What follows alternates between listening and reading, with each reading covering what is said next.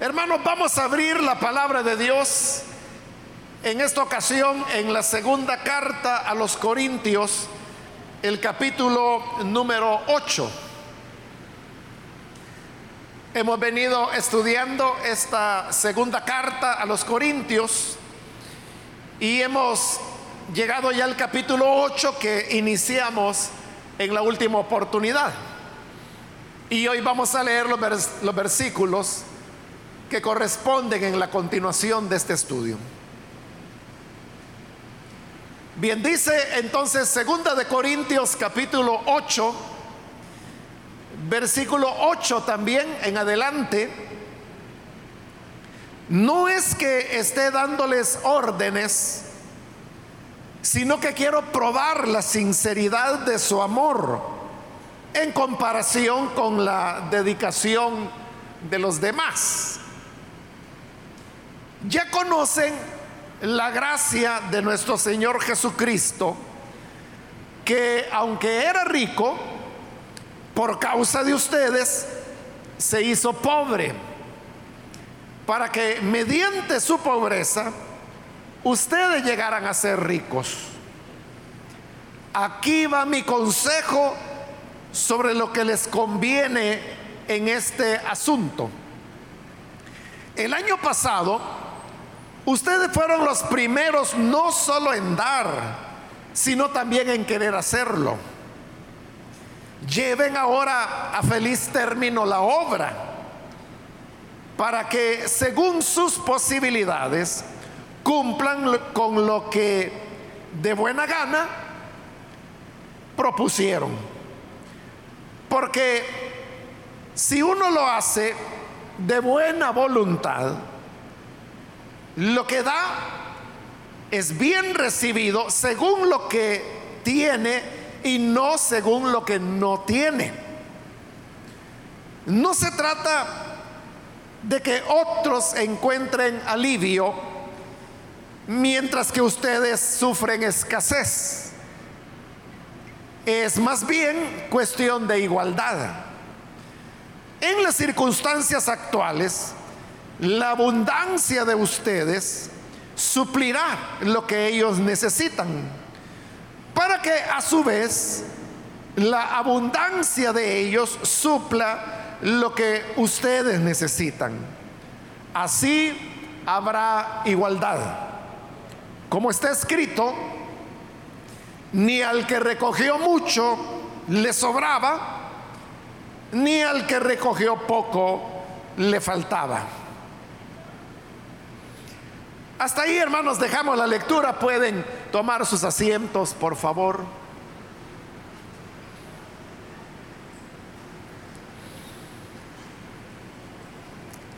Nos encontramos, hermanos, en este capítulo en el cual Pablo eh, está desarrollando el tema sobre la ofrenda que él promovía para los pobres en Jerusalén. Este fue un esfuerzo al cual Pablo dedicó eh, mucho tiempo, mucho empeño, y lo hizo de una manera bien amplia, porque invitaba a, a todas las iglesias que tenían con él una relación directa o indirecta para que fueran parte de este esfuerzo. Hablando entonces sobre este tema de ofrendar para ayudar a los pobres de Jerusalén, es que ahora Pablo les dice en el versículo 8, no es que les esté dando órdenes, sino que quiero probar la sinceridad de su amor. Pablo está diciendo acá que las ofrendas que les está pidiendo que entreguen deben ser producto de un amor sincero. Este es un tema que él va a desarrollar más adelante, pero ahora se está adelantando un poco y ya nos está diciendo que las ofrendas que se entregan deben ser una expresión de un amor sincero. Y por eso es que él aclara hace un alto en la exposición y le dice, oigan hermanos, no es que yo se los esté ordenando. No estoy mandando que tengan que hacerlo, sino que lo que hago es poner a prueba para saber si este amor que ustedes dicen tener es sincero o no es sincero. Note entonces que hay allí dos elementos que se contraponen. Por un lado, el ordenar y por el otro, el amor. No puede ser el uno junto con el otro. Si las cosas se hacen por amor, no hay necesidad de ordenarlas. Y si las cosas se hacen porque se ordenan, es porque no hay amor. Entonces son elementos excluyentes. Y obviamente lo que Pablo y Dios espera es que cuando nosotros ofrendamos algo, entregamos algo, debe ser motivado por el amor. Y como Pablo lo dice, un amor sincero, no porque se imponga, no porque se ordene, no porque se exija. Usted sabe que una de las críticas principales que las personas que no conocen a Jesús hacen a las iglesias es que ellos dicen, es que lo que hacen es que los obligan a dar el diezmo, les obligan a ofrendar, porque es una crítica y ellos creen que es así. Y también, hermanos, hay que reconocer que es posible que haya algunas iglesias donde lo vuelven una obligación y una exigencia o una condición. Por ejemplo, para ser miembro, hay iglesias que no reconocen a una persona como miembro de la iglesia si no aporta fielmente sus diezmos y sus ofrendas. Lo pueden tener ahí como oyente, como amigo, como simpatizante, pero no como miembro. Y al no ser miembro, no puede participar de privilegios y responsabilidades dentro de la iglesia. Es decir, lo dejan casi al margen. Eso se da, hay iglesias que son así, pero en realidad son muy pocas. La verdad es que la mayor parte de iglesias, lo que hacemos, hermanos, es lo que estamos haciendo ahora, exponer lo que la palabra de Dios dice. Y la palabra lo que dice es que el dar del creyente no es porque se le ordena, no es porque se le exige. Si se exigiera, si se demandara, uno estaría echando a perder esa persona. Lo que debe prevalecer es el amor. Que lo que hacemos, lo hacemos por amor. Y esto, hermanos, no solo es en el tema de las ofrendas es en toda la vida cristiana. Si vamos a orar, oraremos por amor y no porque nos están ordenando que oremos. Si vamos a servir de alguna manera al Señor, es porque lo amamos y no porque se nos está ordenando que hagamos esto o lo otro. Si vamos a servir al prójimo, es porque lo amamos y no porque nos lo están exigiendo. Igual, el ofrendar es algo que debe nacer de un amor sincero. Y por eso es que Pablo aclara y dice, no se los estoy ordenando. Estoy mencionando esto solo para poner a prueba su amor sincero, porque es muy fácil que las personas puedan decir de labios, yo amo a Dios. No, si para mí Dios es lo más importante. Jesús es lo más valioso en mi vida. No, yo lo amo arriba de todas las cosas. Que bueno, así debe ser. Debemos amar al Señor. Pero hoy Pablo dice, bueno, hoy voy a probar si ese amor que dicen tener es sincero o no es sincero. ¿Y cómo lo vamos a probar? si dan o no dan. Si ofrendan, es que su amor por el Señor era sincero. Y si no ofrendan, entonces es que solo eran palabras con las cuales se llenaban la boca, pero no hay tal amor. Por eso es que más adelante, como le digo, él va a tratar este tema de la relación que hay entre el amor y el ofrendar. Lo vamos a ver en su momento, pero solo adelanto una frase que Pablo dice más adelante. Y es que cuando habla de la ofrenda, él la llama la prueba de vuestro amor. Hoy está diciendo, lo que voy a probar es si su amor es sincero. ¿Y cuál es la prueba de ese amor? La ofrenda va a decir más adelante. Entonces, hermanos, nosotros debemos tener presente que de alguna manera lo que nosotros damos y lo más importante, ¿por qué lo damos? Es algo que va a marcar nuestra relación, el tipo de relación que tenemos con Dios. Si es una relación de amor o si es solo una relación de apariencias. Pues hay personas que cuando se colectan las ofrendas, por ejemplo, entonces lo que buscan es alguna moneda, algún centavo que haya quedado por allí.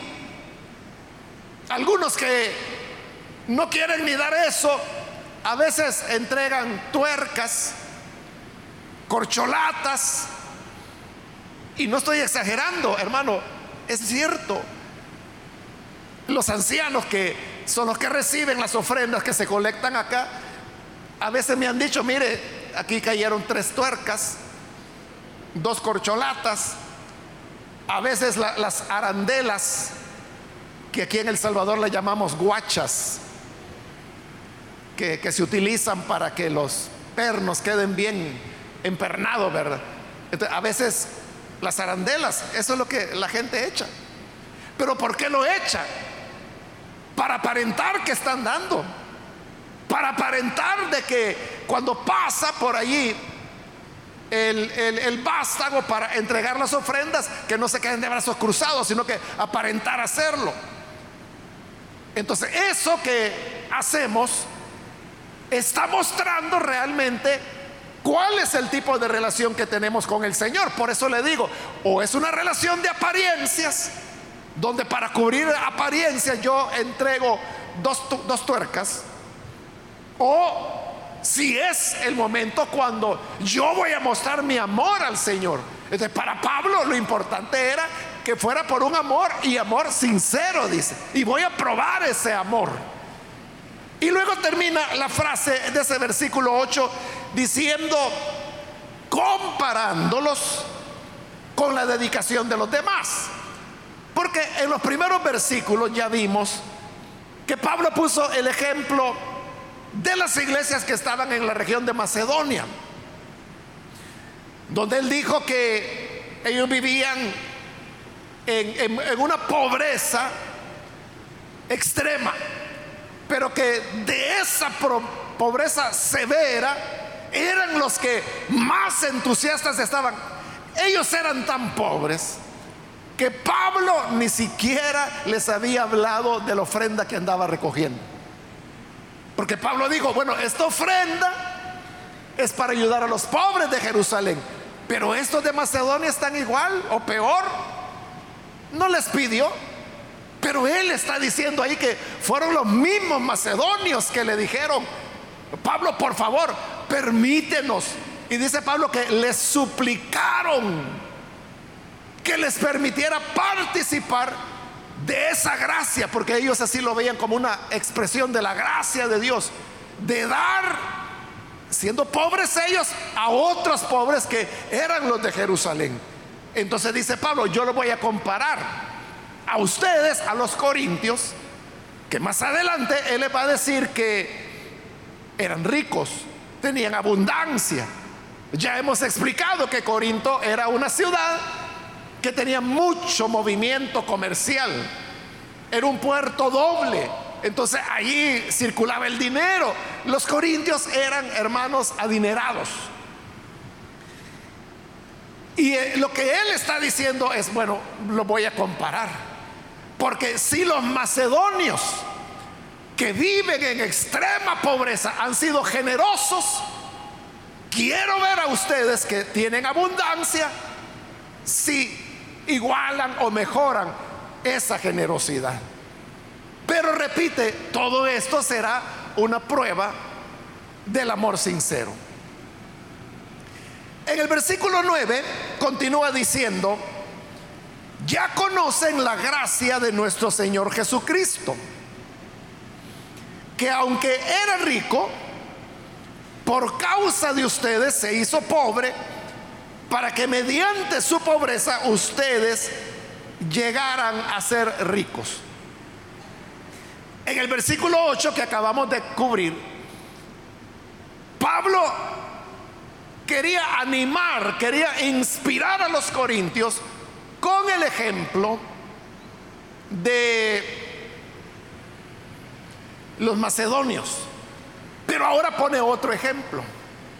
Este otro ejemplo no es de otra iglesia, es el ejemplo de Jesús. Y por eso Él nos lo recuerda, diciéndonos, ya conocen la gracia de nuestro Señor Jesucristo. Porque recuerde que en los primeros siete versículos, si usted estuvo presente, recordará que yo hice énfasis en cómo Pablo repetía la palabra gracia. Gracia, gracia. El dar era una gracia. Hoy está diciendo, ustedes conocen otra vez la gracia del Señor Jesús. ¿Y en qué consistió la gracia del Señor Jesús? Dice que aunque era rico, por causa de ustedes se hizo pobre. Cuando Pablo dice que Jesús era rico, no se refiere a que Jesús haya nacido en una familia acomodada. Todo lo contrario, sabemos que Jesús nació y se crió, bueno, nació en Belén, pero se crió en Galilea, que era una de las regiones, la región más pobre del territorio de Israel, más marginada. Y en una pequeña aldea, ahí se crió que se llamaba Nazaret, su padre, la tradición dice que era carpintero. Pero la verdad es que la palabra griega que se utiliza se puede traducir como carpintero, pero también podría traducirse como herrero. Entonces José, el padre adoptivo de Jesús, pudo ser cualquiera de las dos cosas. Pero haya sido carpintero o haya sido herrero, el hecho es que él era un artesano. Y estas personas no ganaban mucho dinero. María dio a luz a Jesús siendo muy joven.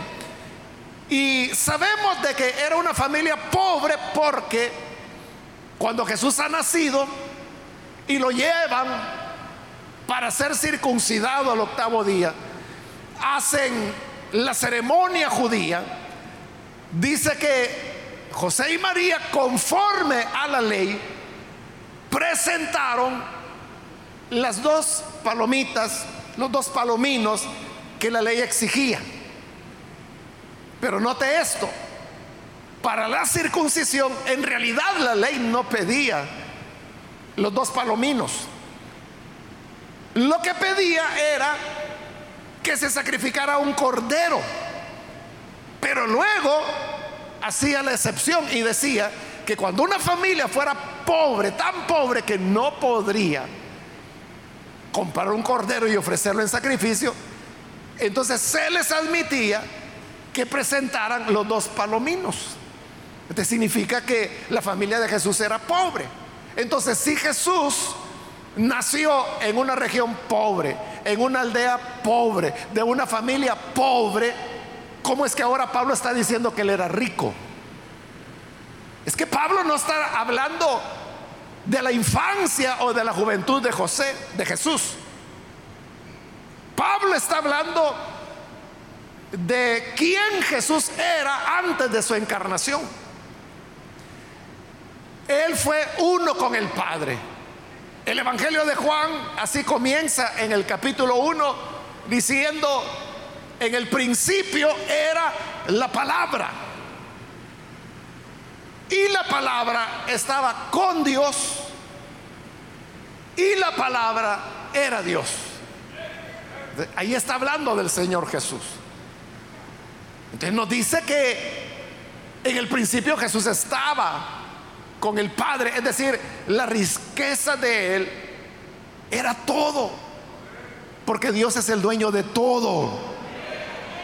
Cuando Dios dijo a través del profeta, mía es la plata, mía es el oro.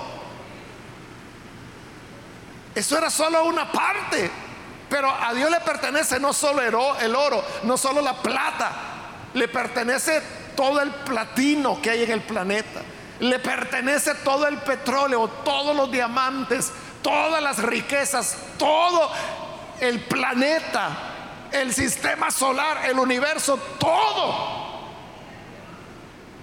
Es de Él. Y esa era la gloria que el Hijo gozaba con Él. Entonces, Él era rico en una dimensión que nosotros no lo podemos imaginar. Pero siendo rico, dice que por causa de ustedes, ahí está de nuevo el tema del amor.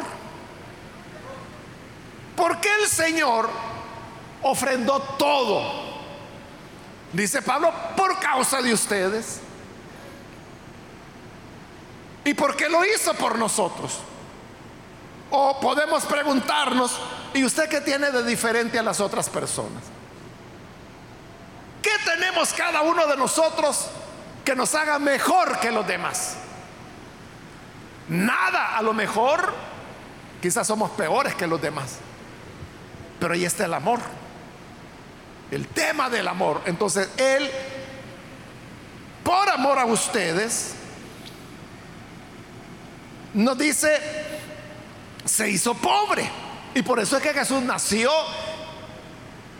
en Belén, usted lo sabe, en un establo, se crió en Nazaret, en esa región, con esa clase de familia, y esa clase de discípulos fue los que tuvo, y a quienes dedicó la mayor parte de su tiempo, a la gente necesitada, para que mediante su pobreza ustedes llegaran a ser ricos. Porque en el sacrificio y la entrega del Señor Jesús, lo que ocurrió fue que Él nos enriqueció con la fe, con la esperanza, con el perdón, dándonos el Espíritu Santo, haciéndonos parte de la familia de Dios, injertándonos en el cuerpo que es la iglesia. Esto no lo teníamos antes. Entonces Él nos ha enriquecido. Jesús entregó todo por amor a nosotros. Y para que dándonos todo, ahora seamos coherederos con Él. Antes todo le pertenecía a Jesús, porque era el, único, es el unigénito de Dios, no hay otro hijo. Pero ahora, por la ofrenda que Él dio para nosotros, nosotros hemos llegado a ser coherederos. Lo que Él va a heredar también nos pertenece a nosotros. Jesús era rico, se hizo pobre por causa nuestra para que nosotros que éramos pobres espirituales, hoy seamos enriquecidos espiritualmente. al ejemplo de los macedonios se suma el de Jesús. Y esto, como Pablo ya lo dijo, lo está diciendo para probar la sinceridad de su amor. O sea, porque amor es el que los macedonios han tenido, que dan no porque tengan. Recuerde, ya vimos en los versículos anteriores que de los macedonios, Pablo dijo que dieron según sus fuerzas y más allá de sus fuerzas. Es decir, que dieron hasta lo que no podían. ¿Por qué? Porque amaban. Y Jesús, ¿por qué lo dio todo? Por amor. Entonces, muéstrame en qué consiste tu amor. muéstrame si tu amor es sincero o es puro palabrería. Que tú dices, no, yo no ofrendo, pero el Señor sabe que yo lo amo. Aquí es Dios el que está hablando. Y está diciendo, pruebo la sinceridad de tu amor con tus ofrendas. Más adelante ya le dije, Pablo va a decir, esa es la prueba de tu amor. No es de palabras, sino que se traduce en hechos. Entonces les dice en el versículo 10, aquí va mi consejo sobre lo que les conviene en este asunto. O sea, habiendo dado ya ese marco, hoy le dice, el año pasado, ustedes fueron los primeros no solo en dar, sino también en querer hacerlo. Esta ofrenda, hermanos, que Pablo estaba colectando, no era una ofrenda de una vez. Como que un día él dijera, bueno hermanos, allá hay hermanos pobres en Jerusalén que son nuestros hermanos, hay que ayudarlos. Entonces vamos a recoger una ofrenda y recogieron la ofrenda un día y se acabó. No fue así. Más adelante lo vamos a ver que Pablo hablaba de un esfuerzo sostenido en el tiempo, en el cual él decía que cada persona durante la semana tenía que ir guardando, guardando, guardando.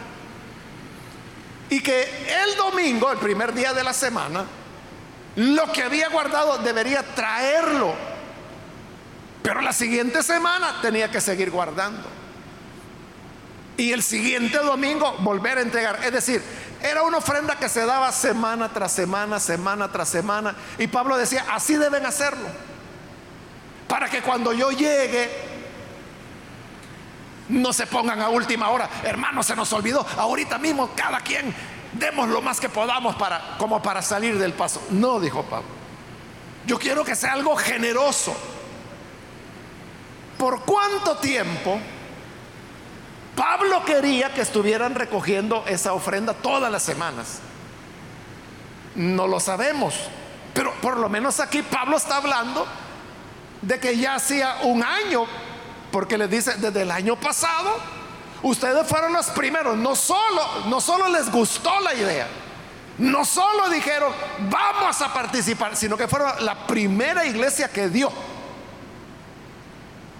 Pero que había pasado? Desde ese año pasado se había ido debilitando el entusiasmo. Se había ido debilitando la idea. había gente que seguía dando, otros que no. Hermanos, eso es lo que ocurre cuando los proyectos que, que se inician no son baratos, son caros y además tienen que ser sostenidos. Hay mucha gente, hermanos, que, porque yo he, leído ese tipo de comentarios que dicen, ¿desde cuándo vienen hablando de el, proyecto metro a metro. ¿Y a dónde está el proyecto metro a metro? La gente ni sabe lo que está diciendo, hermano. ¿Qué es el proyecto metro a metro? ¿Alguien puede decirme en qué consiste el proyecto metro a metro? No les escucho porque todos hablan a la vez. Exacto. La hermana dijo lo correcto. Y creo que los demás respondieron lo correcto. El proyecto Metro a Metro es el proyecto de los medios de comunicación. Entonces la gente que dice, ¿y a dónde está el proyecto? Hijo, te cuento que desde el año 2008 el proyecto Metro a Metro está al aire y consiste en radio y televisión, llevando el mensaje 24 horas diarias desde el 2008 hace 14 años, si, si no me falla la matemática. Tiene 14 años de estar funcionando. ¿Y, ¿Y por qué seguimos pidiendo? Porque hay que sostenerlo. Hay que sostenerlo. ¿Sabe cuánto pagamos de energía eléctrica? Solo ahí arriba, en el volcán de San Salvador, que es donde está el transmisor. Bueno, uno de los transmisores del canal y uno de los transmisores de la radio. ¿Sabe cuánto pagamos mensualmente solo de electricidad? 3 mil dólares. Claro, porque es un equipo grande y está trabajando 24 horas diarias desde hace 14 años. Eso hay que pagarlo todos los meses. Eso no es de que, ah, yo ya di para el proyecto Metro Metro, ya, ya, ya, ya lo tenemos, ya se acabó. Eso hay que pagarlo todos los meses. Tenemos que pagar el arrendamiento de donde hemos construido la torre de transmisión. Hay que pagar al personal de vigilancia, hay que pagar a, los técnicos, al ingeniero que vela porque todo, es, y le estoy hablando de allá, no le estoy hablando de los otros puntos de transmisión que uno está en el Pacayal, que es un volcán en, San Miguel, y el otro es el volcán Conchagua, que está en La Unión. Tenemos otro punto de transmisión aquí por la colonia La Cima, en la parte de arriba. Entonces, todo eso, hermano, va dando una cantidad. Ese es el proyecto Metro Metro. ¿Por qué es así? Porque es caro. La televisión es cara. La televisión es el medio más caro que tenemos. Luego yo diría que sigue la radio. Y en último lugar, que no es que sea barato, pero que quiere una inversión y personal, las redes. Ahora, usted dirá, no, si las redes son gratuitas. Claro, si usted va a utilizar su teléfono, por ejemplo. Pero nosotros no utilizamos teléfono. O sea, nosotros tenemos, por ejemplo, un transmisor de Facebook, imagínese. Quizá usted ni sabía, ¿verdad? Que hay transmisores para Facebook. Usted lo puede hacer con un teléfono, pero ¿qué tipo de, señal es la que va a estar dando? ¿Qué tipo de sonido? Es más, nosotros no utilizamos las redes caseras de internet. O sea, nosotros no tenemos aquí un plan de esos que venden las empresas telefónicas, ¿verdad? Para internet tenemos una línea dedicada que es de fibra óptica. Entonces todo lo que aquí se está transmitiendo, eso no, no es internet casero.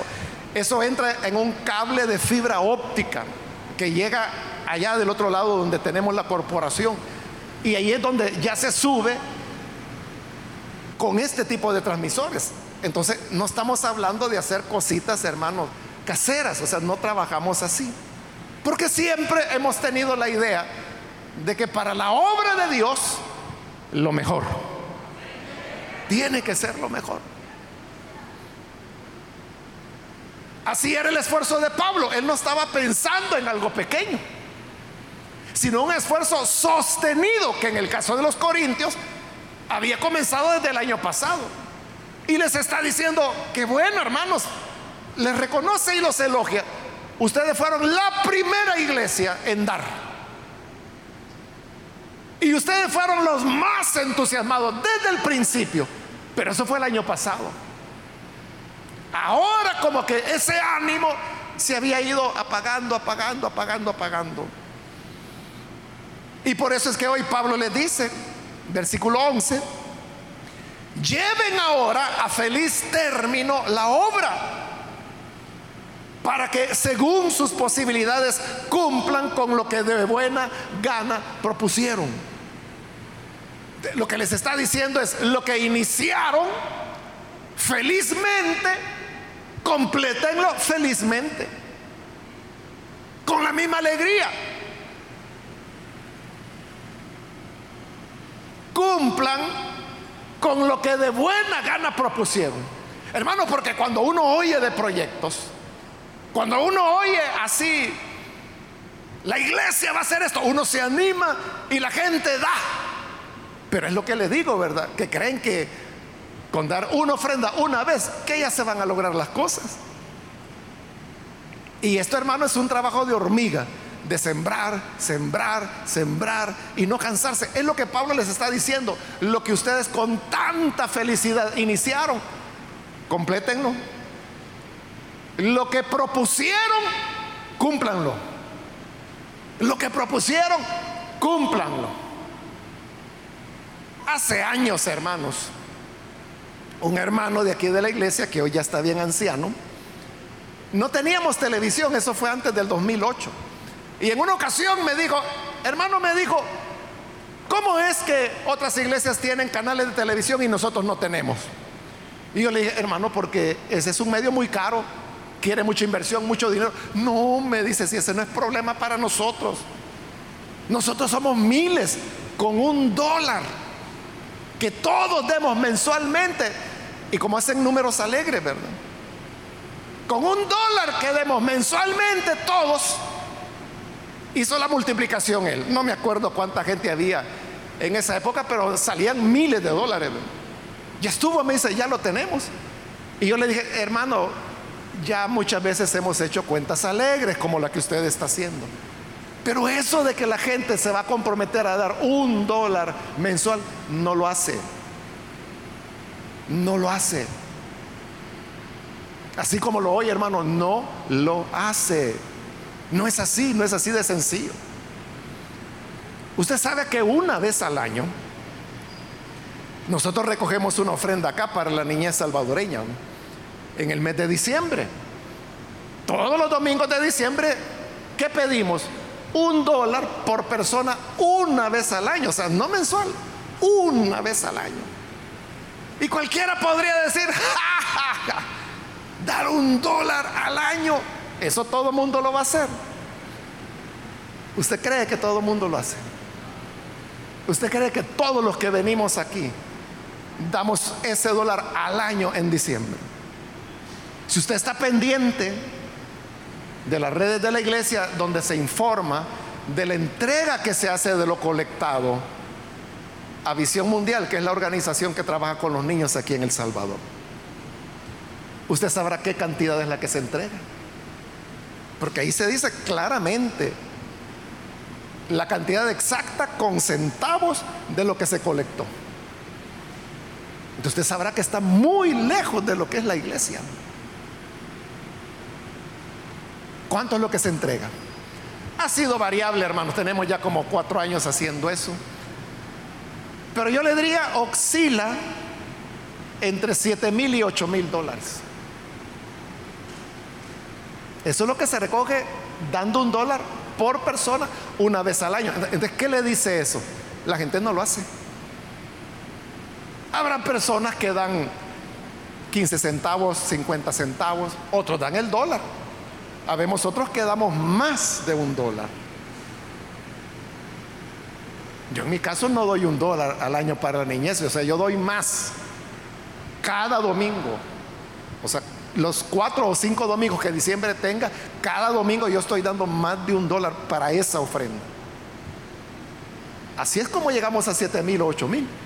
por eso, hermano, eso de hacer cuentas alegres, que la gente dice, bueno, si tienen 30 mil miembros, por decir algo, y cada uno da 100 dólares al mes, son 3 millones que hacen mensuales y que hacen tanto dinero. Ah, que jalan fuera que dieran 100 dólares mensuales. Le estoy diciendo que ni uno dan. Claro, hay aquí hay hermanos que se esfuerzan, que entregan sus diezmos, pero otros no. O sea, esa prueba del amor que Pablo está pidiendo y esa prueba del amor sincero de la que Dios nos habla en este pasaje, hermano, a saber cuántos salen aprobados y a saber cuántos desaprobados.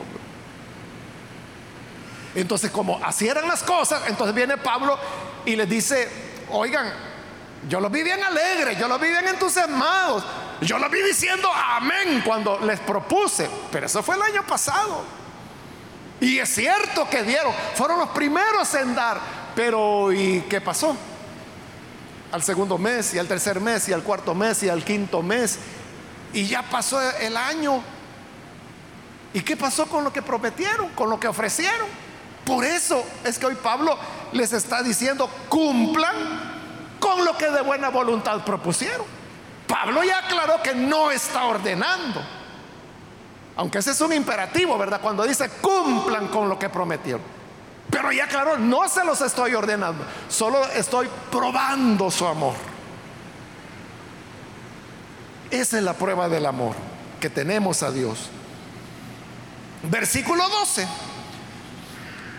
Porque si uno lo hace de buena voluntad, lo que da es bien recibido, según lo que tiene y no según lo que no tiene. O sea, Dios no nos está pidiendo que demos lo que no tenemos. Aunque los macedonios daban más allá de sus fuerzas. ¿Cómo hacían? Era un milagro, ¿verdad?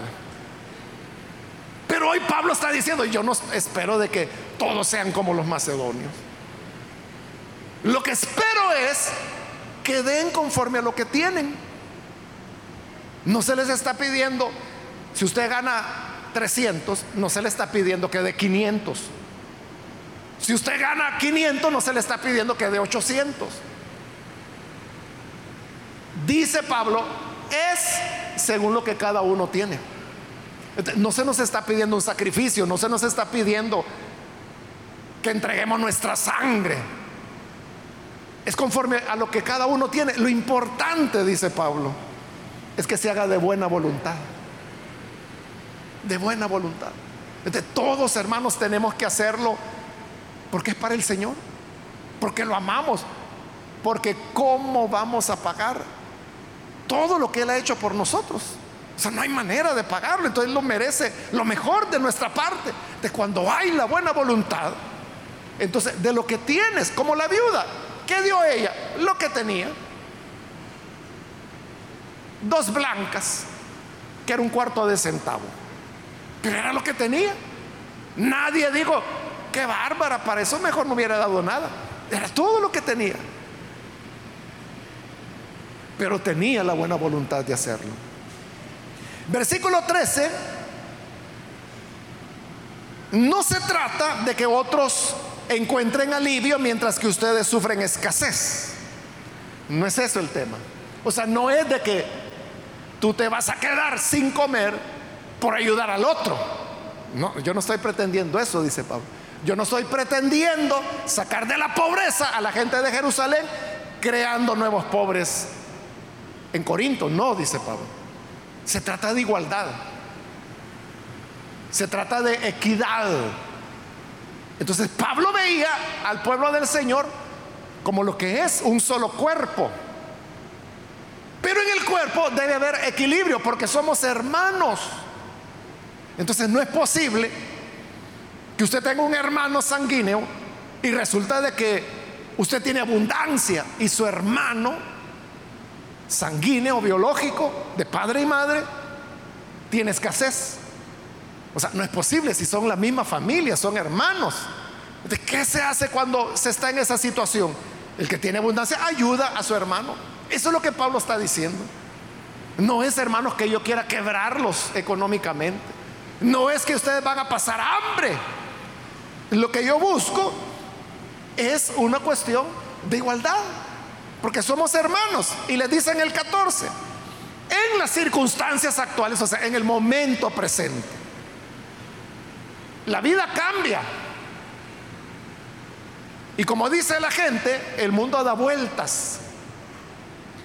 Hoy, también como dice la gente, ¿verdad? Hoy estamos arriba, mañana estamos abajo, dice la gente. ¿Qué significa eso de que los que hoy tienen, es posible que mañana no van a tener. Y los que hoy no tienen, es posible que mañana tengan abundancia. La vida es cambiante. Pero Pablo dice actualmente. O sea, en este momento, ¿qué va a ser mañana o qué fue ayer? Eso no importa. El punto es que hoy, actualmente,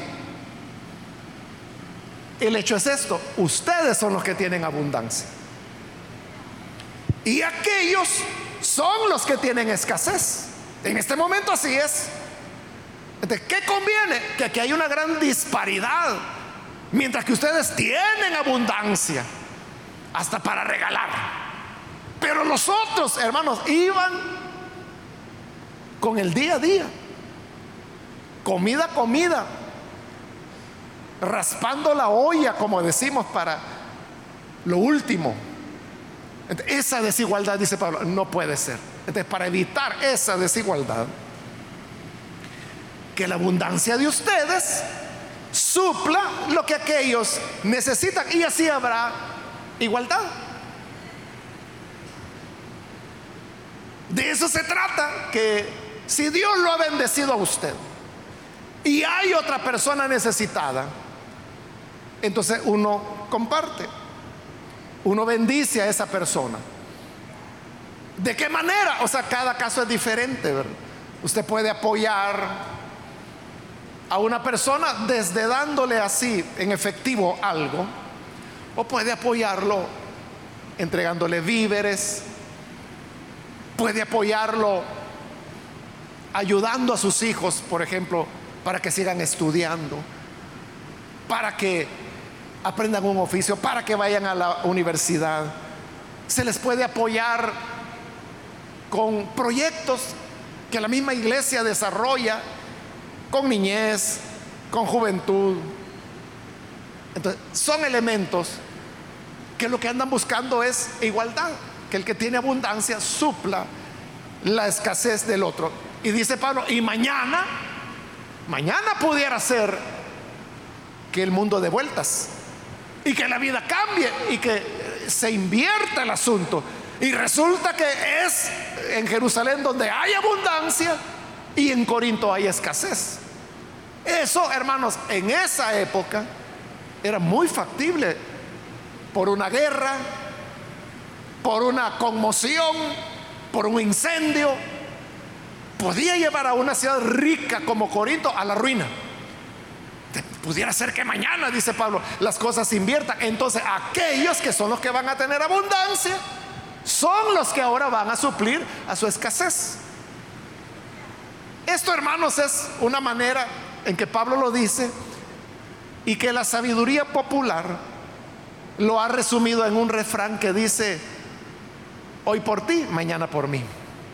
Hoy tú eres el necesitado, yo te ayudo. Mañana a lo mejor voy a ser yo el que va a necesitar.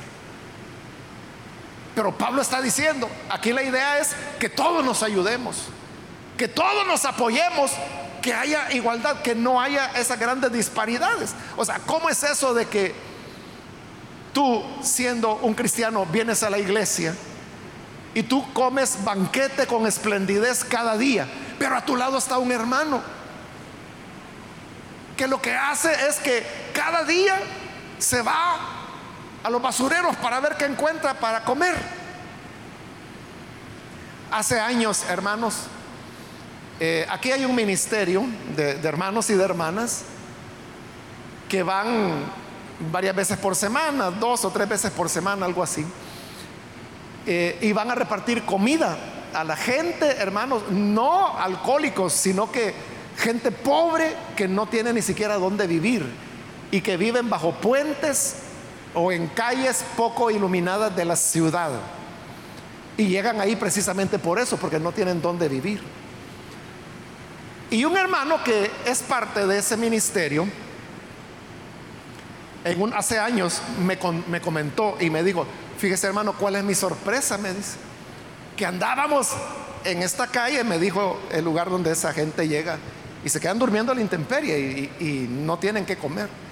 Y ellos estaban repartiendo la cena porque es de noche que llegan, cuando ya no hay gente que los vea.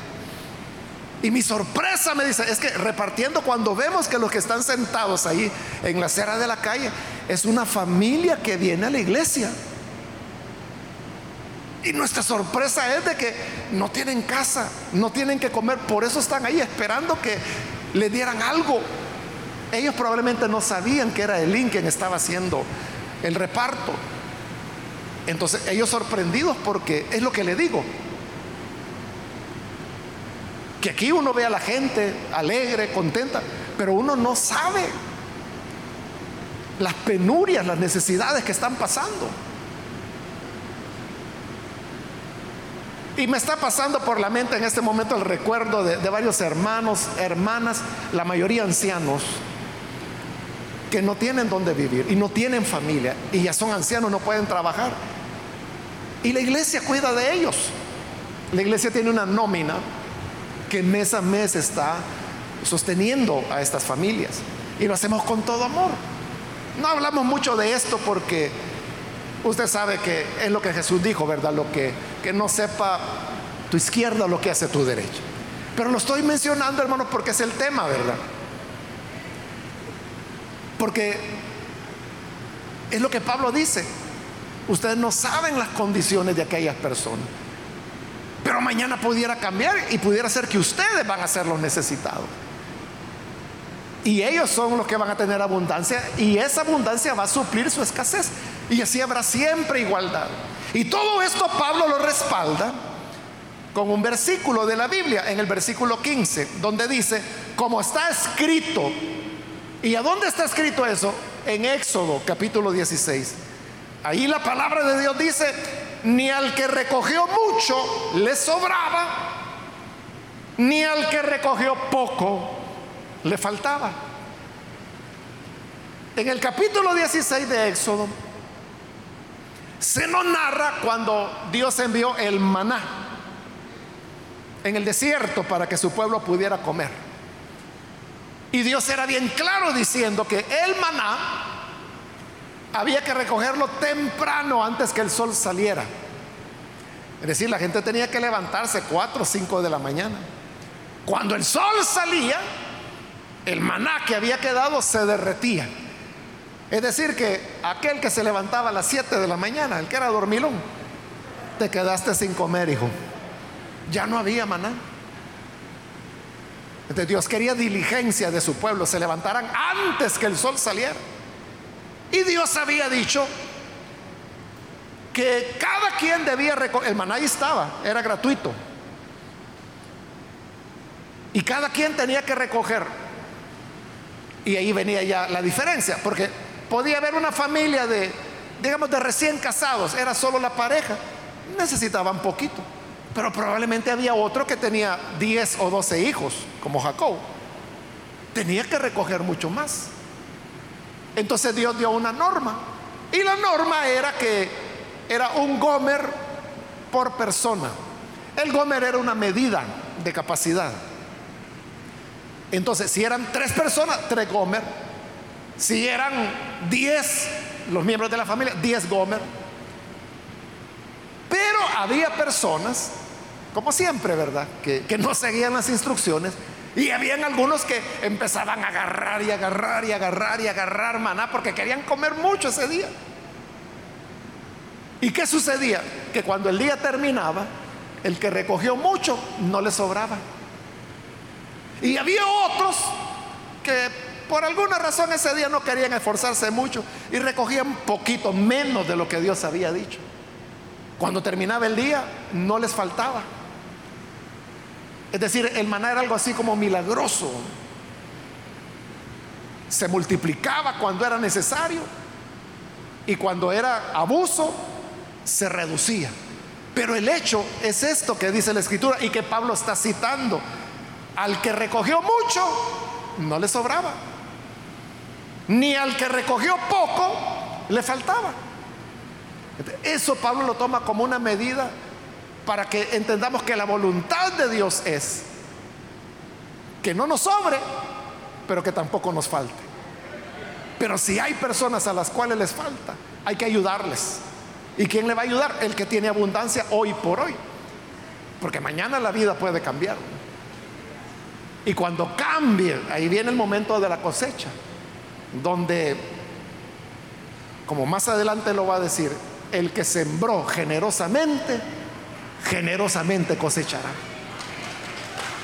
Pero aquel que sembró escasamente, escasamente va a cosechar en el momento de su necesidad.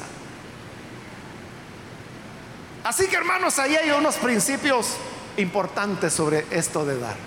Vamos a orar, vamos a cerrar nuestros ojos. Antes de hacer la oración, yo quiero invitar aquellas personas que todavía no han recibido al Señor Jesús como su Salvador. Pero si usted ha escuchado hoy la palabra, hay una verdad que debe quedarle muy clara. Y es que en en nuestra relación con Dios. Lo importante es el amor, que lo que hagamos sea por amor. Pablo dijo, no les estoy ordenando. Esto no es una orden, es algo que debe nacer de un amor sincero. Y el amor a Dios se comienza a demostrar cuando hacemos su voluntad, cuando rendimos nuestra vida a Él. Por eso yo quiero aprovechar el día de hoy para invitar, si hay con nosotros algún amigo o alguna amiga que todavía no ha recibido al Señor Jesús como su Salvador. Pero yo le invito para que hoy usted pueda en amor entregarse. Le entregamos la vida a Él no porque nos están obligando, no porque nos están presionando. Nadie debe venir a Jesús por presiones. Ni presiones de pastores, ni presiones de amigos, ni presiones de familia. Todo debe ser por amor. Si tú amas al Señor, si tu amor por Él es sincero, ven ahora y rinde tu vida al Señor. Si hay algún amigo o amiga que quiere hacerlo, por favor, en el lugar donde se encuentra, póngase en pie en señal que usted desea recibir a Jesús como su Salvador. Y vamos a orar. Hay alguien que necesita venir a Jesús. Puede ponerse en pie en este momento. Si es primera vez que usted recibirá a Jesús, póngase en pie. Y vamos a orar. venga. Si viene, hágalo por amor, por amor al Señor. En esto se muestra el amor. Jesús dijo, si alguno me ama, guardará mi palabra. Amar a Jesús no es solo decir de labios, yo lo amo. Si alguno me ama, dijo Jesús, guardará mi palabra. Y lo primero que la palabra dice, esta es la voluntad de Dios, que crean en el que Él ha enviado. Y creer significa entregarse a Él. ¿Quieres hacerlo? ¿Quieres entregarte a Él? Ponte en pie. Ahora mismo con toda confianza. Y vamos a orar. Muy bien, aquí hay una persona, una niña, Dios la bendiga, bienvenida. Alguien más que hoy necesita venir a Jesús puede ponerse en pie. Y vamos a orar. Voy a ampliar la invitación. Si hay también hermanos o hermanas que se alejaron del Señor, pero hoy necesita volver. ¿Por qué va a volver? Debe ser por amor Debe ser por amor. ¿Quiere reconciliarse? Póngase en pie y vamos a orar también por usted. Cualquier hermano, hermana que se reconcilia, póngase en pie. Y vamos a orar. Venga. Voy a finalizar la invitación. Hago ya el último llamado. Si hay alguien más que necesita venir a Jesús por primera vez, o necesita reconciliarse, póngase en pie y vamos a orar en este momento.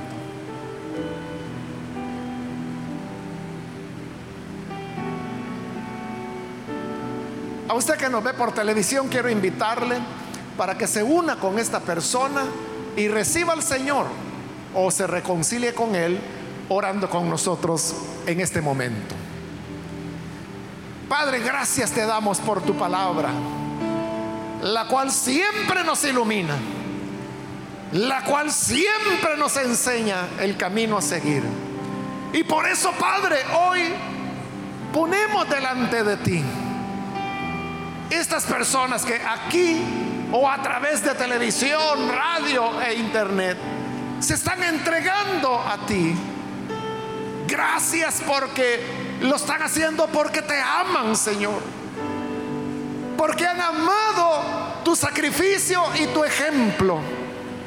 Que siendo rico, por causa de nosotros te hiciste pobre para darnos las riquezas espirituales. Por eso, Padre, que tu bendición hoy sea sobre todos los que están creyendo, reconciliándose Bendice también a todo tu pueblo, a tu iglesia. Enséñanos, Señor, a amar y ayúdanos para que podamos aprobar la prueba del amor sincero. Que no sea, Señor, un resultado negativo o que salgamos reprobados, sino que podamos hacerlo en amor, sabiendo que esa es la demostración práctica de lo que con labios afirmamos. Ayúdanos a hacerlo de esta manera. Ayúdanos a ser compasivos. Ayúdanos, Señor, a entender que debemos buscar la igualdad, la equidad y no tolerar grandes desbalances. En el nombre de Jesús, nuestro Señor, lo pedimos. Amén. Amén.